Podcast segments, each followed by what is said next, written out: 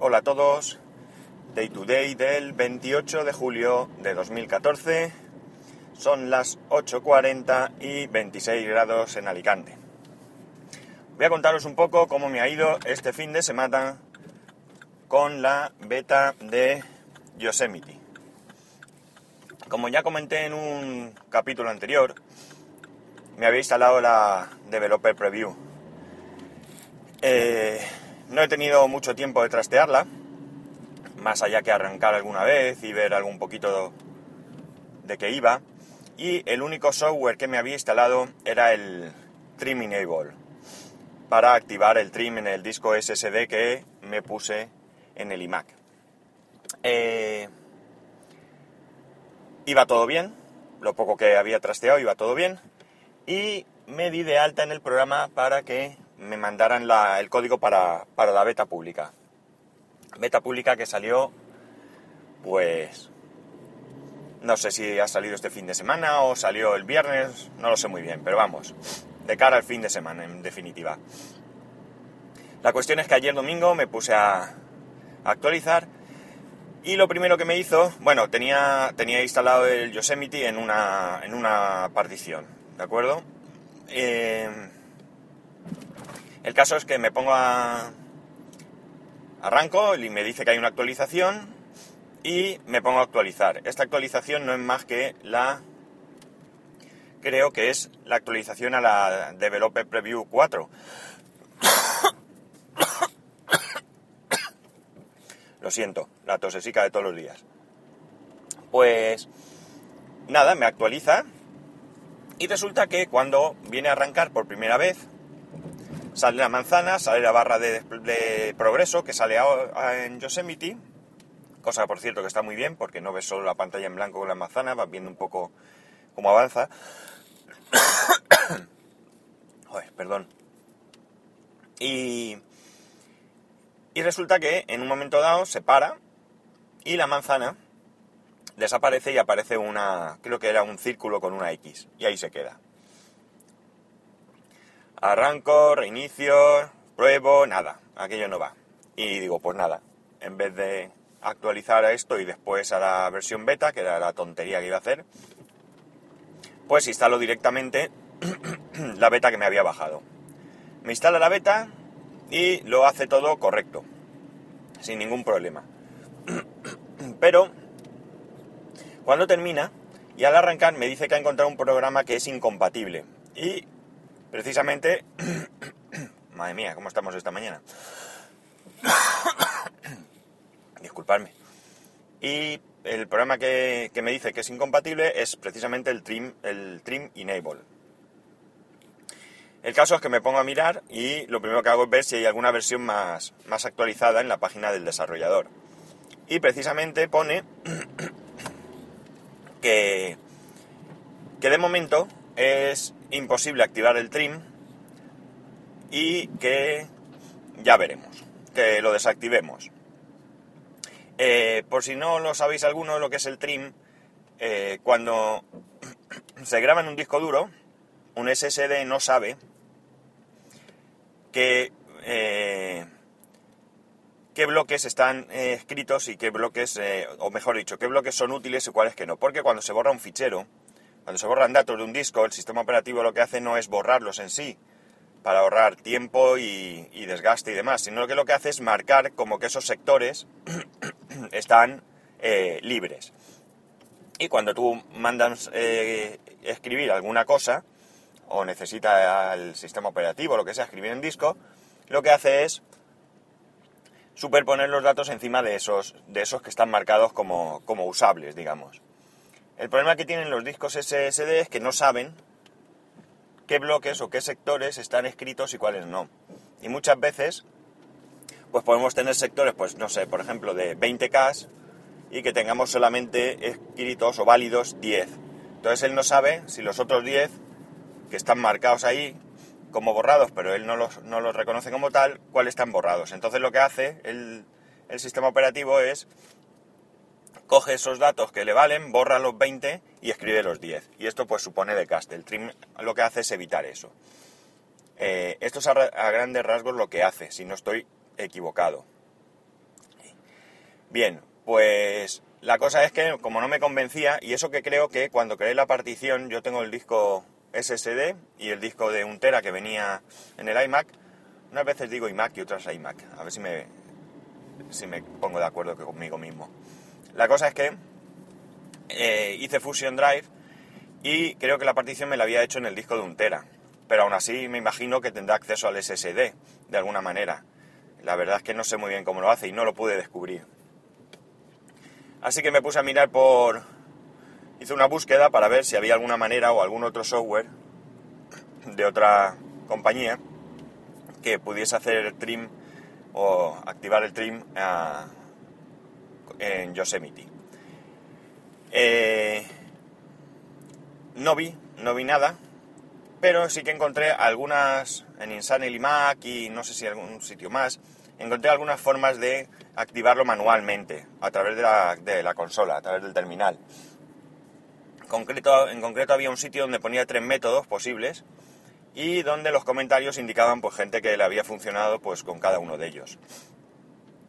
Yo probé el primer método y no me lo activó. Para saber si lo tenéis activado, podéis ir a la, información del sistema, eh, donde salen todos los dispositivos, señaláis el, disco que, corresponda, el SSD, y veréis que hay una, una de, las, de las líneas, os pondrá si, si está el trim activado o no.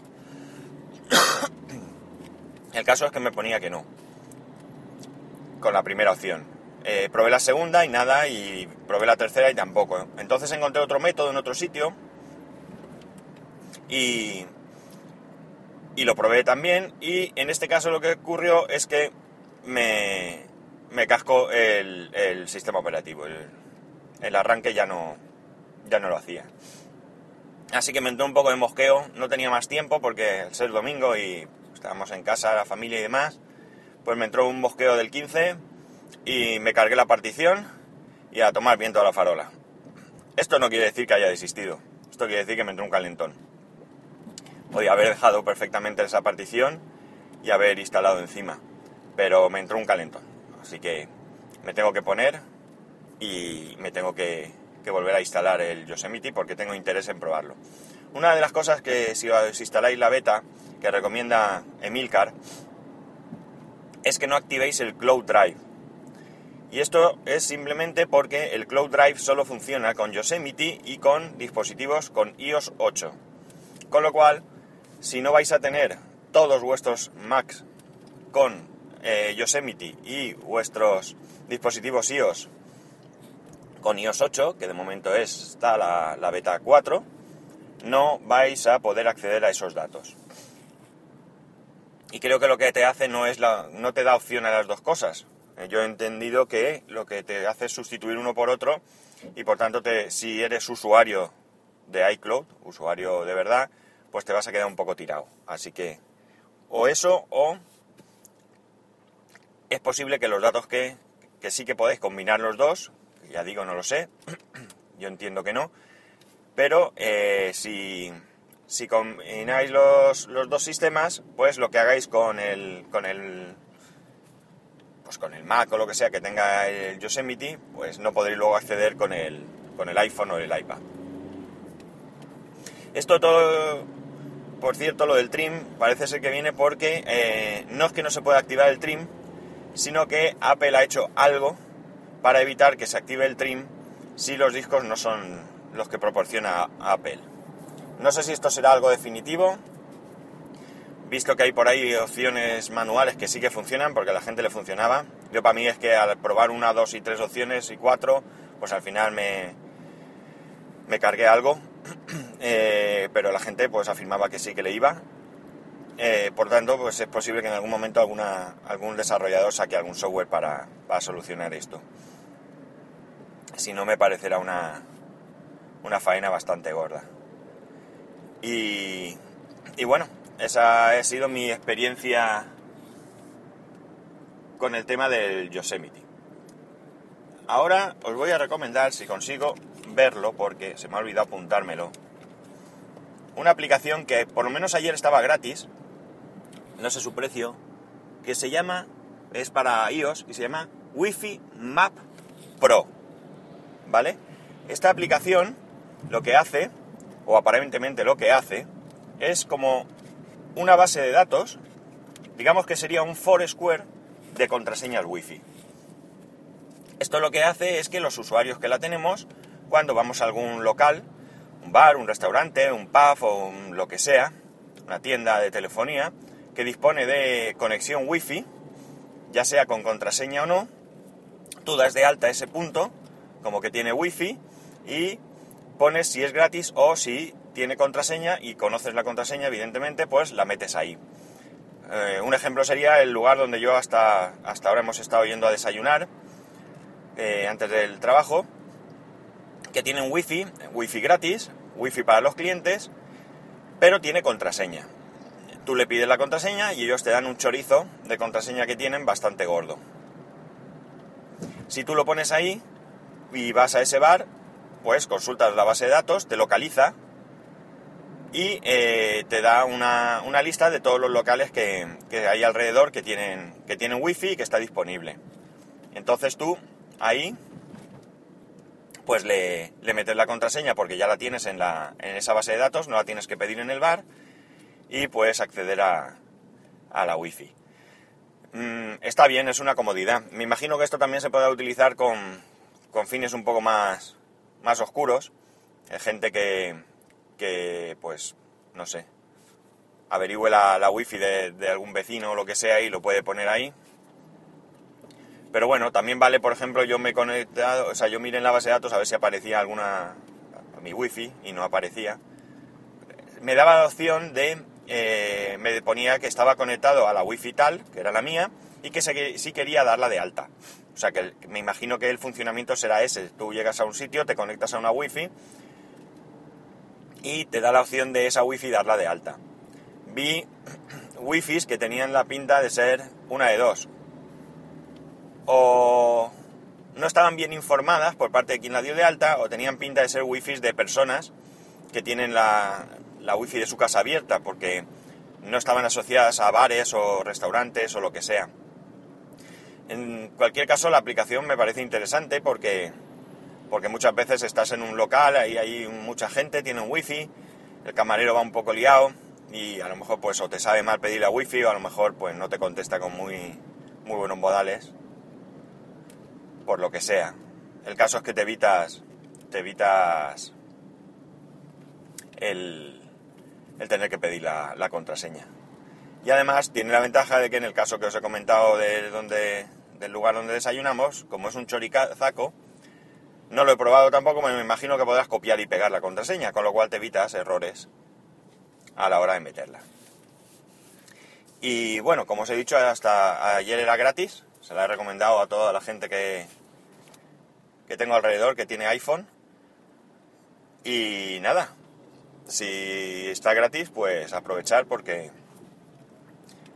porque bueno, yo creo que está bien. Si, si es de pago, pues habrá que valorar cuál es su precio y ver si resulta interesante.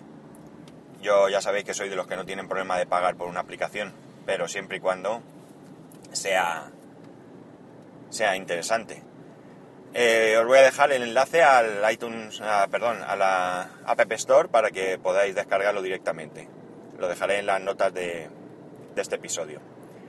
Y poco más. Ya estoy en la cuenta atrás de las vacaciones, me queda esta semanita Espero que sea leve, sobre todo porque estoy de guardia y, y parece que sepan que estás de guardia para, o que te vas de vacaciones, mejor dicho, o que vas a tener algún plan para, para que todo el mundo se le ocurra que te necesita. Cualquier cosa, ya sabéis, por Twitter, arroba spascual, y por correo electrónico spascual. Por cierto, antes de terminar, una última cosa. Eh, tras el episodio del Camionero Geek, donde expresaba cuáles las características que le gustan a él para que, para que un podcast eh, lo escuche con comodidad, digamos, eh, le escribí, le pedí que no, que no lo hiciera público, porque no creo que sea una cuestión interesante para su podcast, esto era algo más personal.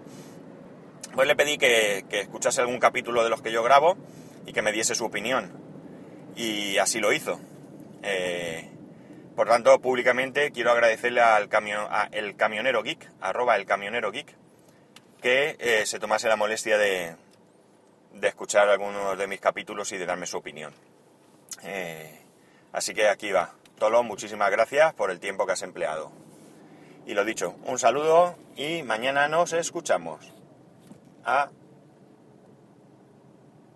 Adiós.